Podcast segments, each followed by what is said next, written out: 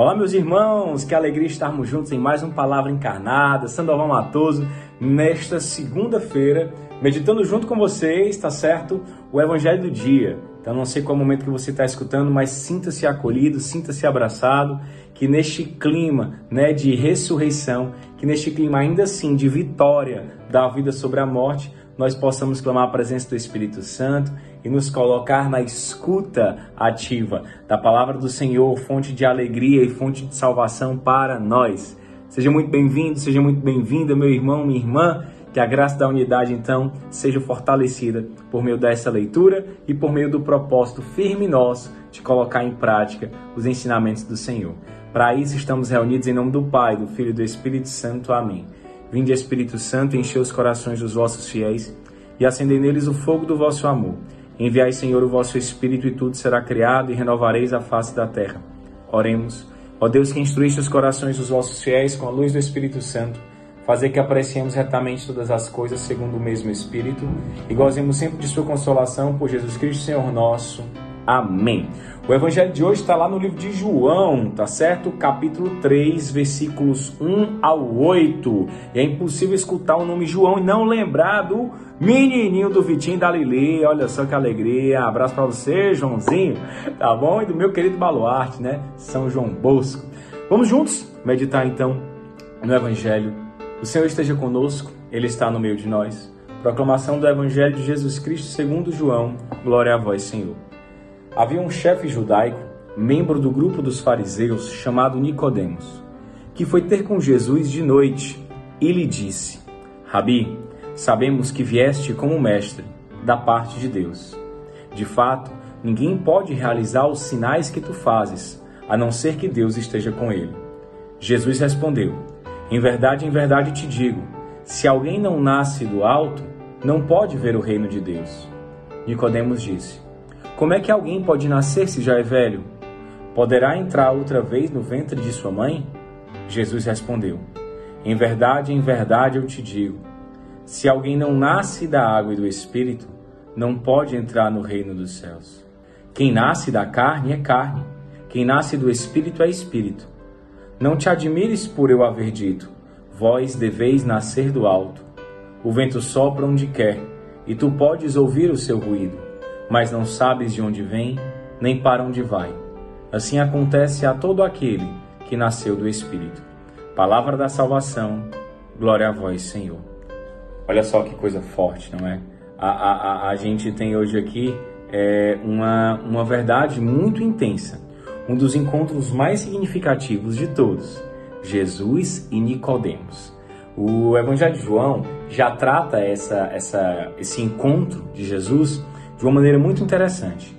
Nicodemos ele era chefe judaico, ele era chefe dos fariseus. Na época de Jesus Cristo, haviam vários grupos entre os próprios judeus. Não é o judeu, o povo escolhido, a raça eleita, os filhos de Abraão, de Isaac, de Jacó, os filhos de Moisés, não é as tribos de Israel, os israelenses, enfim. É, dentro dos judeus haviam alguns segmentos você tinha os zelotas, que eram pessoas que queriam que o reino de Deus fosse instaurado por meio de uma força mesmo militar e política. Eles acreditavam que era necessário enfrentar os romanos por meio da luta armada e da violência. Alguns até acreditavam que Jesus seria zelota. É interessante perceber que Barrabás é um dos líderes dos Zelotas e Judas Iscariotes tem uma leitura histórica, né, uma interpretação histórica, que diz que Judas Iscariotes também poderia estar envolvido com os Zelotas. Você vai ter os saduceus, que era um outro outro grupo, né, que tinha algumas características específicas a respeito da ressurreição dos mortos, enfim, e você tinha os fariseus, que eram chamados mestres, né, também da lei mosaica, a lei de Moisés, a lei do povo, e os fariseus eram os líderes religiosos. Só que qual é o grande problema dos fariseus? É que a maioria deles era corrupto. A maioria deles é, não vivenciava aquilo que pregava. A maioria deles se preocupava muito com o externo e se esquecia do interno. É tanto que Cristo ele vai bater de frente com muitos desses fariseus. Mas haviam fariseus também justos, haviam fariseus que tinham uma docilidade ao espírito. E aí Nicodemos é um desses caras. E olha que Nicodemos ele era um chefe, então para ser chefe era necessário ser é, ter uma posição de destaque, era necessário ser diferenciado, ser muito estudioso. E nós percebemos um pouco disso na vivência do Nicodemos. Provavelmente, é, a maioria dos chefes também era um pouco mais velha, eram os anciãos, já que o povo judeu fazia muito essa referência, né? Essa referência ao mais velho, como o, o, a pessoa que detinha a sabedoria, o conhecimento e a experiência. Pois bem, é interessante perceber que esse encontro de Nicodemos com Jesus ele se dá à noite. E por que, que ele se dá à noite? Se dá à noite porque Nicodemos não queria ser visto se dá à noite porque Nicodemos ele, ele sabia da posição que ocupava e sabia que aquilo poderia ficar pegar um pouco mal para ele. Então, de certa forma, é, ele tinha tanta curiosidade, tanta vontade, mas ao mesmo tempo tanto medo. Será que hoje eu e você estamos nessa situação? O desejo de estar com Deus, o desejo de encontrar o abandonado, o desejo de experimentar o encontro salvífico do ressuscitado? Mas a gente tem medo de anunciar, tem medo de ser visto com ele, tem medo né, de, de que as pessoas possam nos julgar nos interpretar porque nós estamos anunciando o nosso carisma. Isso é um ponto muito interessante, sabe? Às vezes a gente acaba é, deixando que o respeito humano ou as normas sociais elas estejam na frente do próprio desejo de corresponder ao Senhor e o seu chamado de amor por nós. E Nicodemos, nesse encontro, lhe diz Rabi, ou seja, ele chama Cristo de mestre, né? Rabone. E aí você que fez despertar Rabone, galera do grupo Rabone, moça da Pavuna, os mil jovens de Jesus.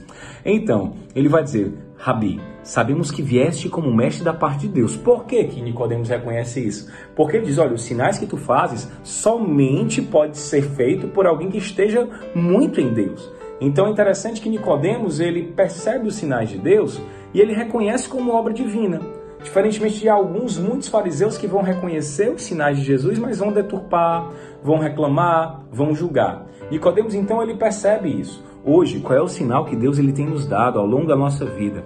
Normalmente um fator de discernimento que pode nos ajudar é quando o Senhor ele insiste em uma determinada passagem bíblica, em uma determinada palavra, em uma determinada situação.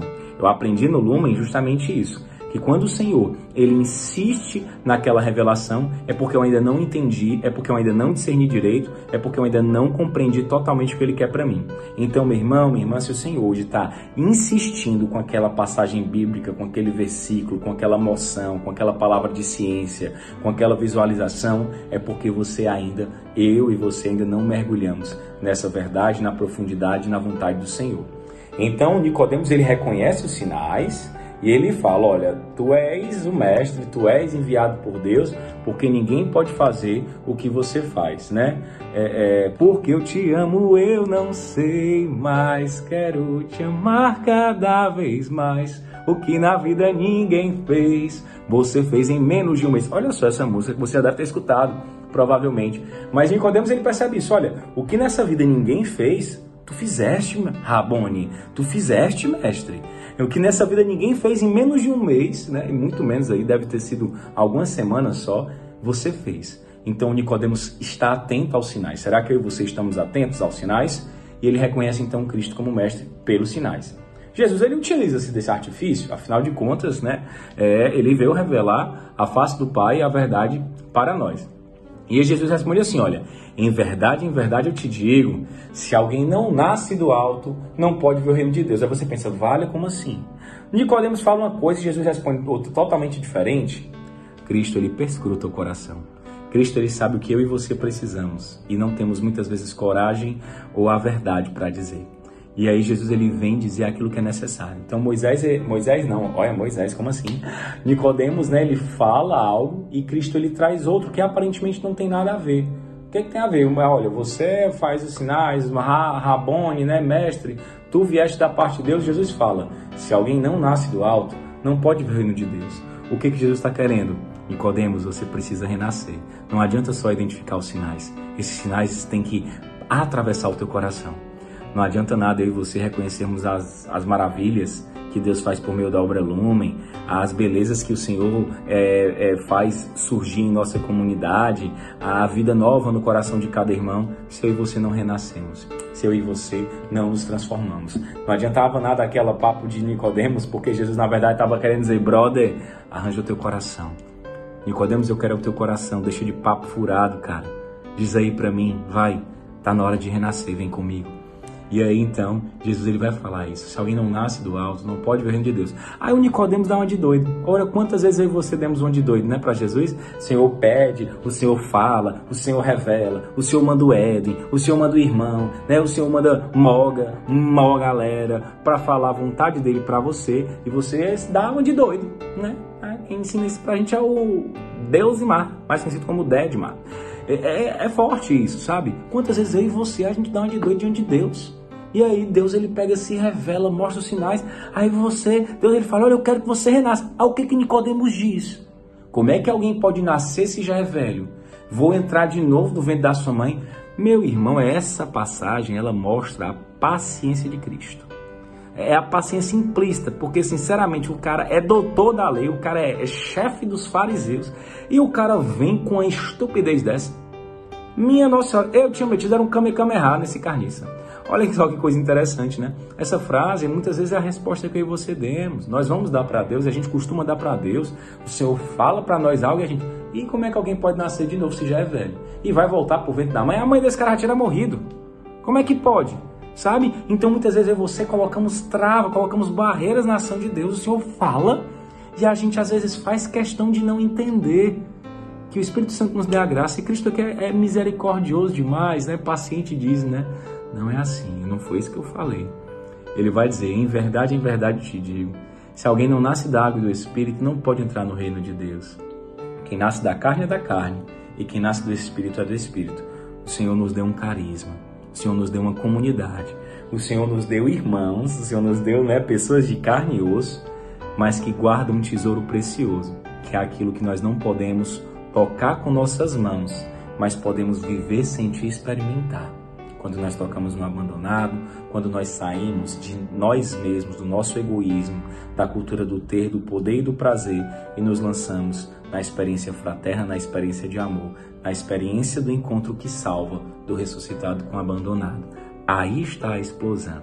Aí está a perfeita e a verdadeira alegria. Aí está a luz do amor, o sol do meio-dia. Aí está a vida nova e a ressurreição. Isso é nascer da água e do Espírito claro, pelos sacramentos da Mãe Igreja, mas nós, que hoje participamos e vivenciamos na nossa comunidade do Lumen, renascer da água e do Espírito a cada dia é dizer sim a esse carisma. Né? Não, não, não sendo né, aquelas pessoas que não pecam, que não caem, pelo contrário, mas é reconhecendo aí a graça de Deus no meio de nós. Vós deveis nascer do alto, e o vento sopra para onde ele quer, a gente ouve o ruído, mas não sabe nem para onde vem, nem de onde vem, nem para onde vai que eu e você possamos ser livres no amor de Deus, tá certo? E escutando esse ruído, que pelo Espírito Santo deixa de ser um barulho e se torna uma doce melodia, nós possamos não nos preocupar de onde vem e de onde vai, mas somente ir, mas somente se lançar. Afinal de contas, caminhante, como dizia, né, os caminhos de Santiago de Compostela, não existe caminho. O caminho se faz ao caminhar. Que alegria caminhar ao seu lado. Que Maria, então, nos abençoe, né? quer dizer, interceda por nós para que Deus nos abençoe e nos dê a graça de continuarmos firmes nessa caminhada. Passos na caminhada. Ave Maria, cheia de graça, o Senhor é convosco. Bendita sois vós entre as mulheres, bendito é o fruto do vosso ventre, Jesus. Santa Maria, Mãe de Deus, rogai por nós, pecadores, agora e na hora de nossa morte. Amém. Estamos reunidos em nome do Pai, do Filho e do Espírito Santo. Amém. O amor é nossa meta, Cristo, nossa luz. Estamos juntos.